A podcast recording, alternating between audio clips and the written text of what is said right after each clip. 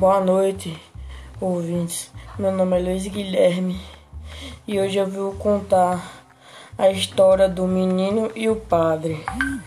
Primeiro capítulo. Vou começar. Um padre andava pelo sertão e certa vez, com muita sede, aproximou-se de uma cabana e chamou por algum alguém de dentro. Veio então lhe atender um menino mirrado. Bom dia, meu filho. Você não tem por aí uma aguinha aqui para o padre? A água não tem, senhor. Aqui só tem um pote cheio de garapa de açúcar. Se o senhor quiser, disse o menino. Serve, vai buscar. Pediu-lhe o padre. E o menino trouxe a garapa dentro de uma cabaça. O padre bebeu bastante e o menino ofereceu mais.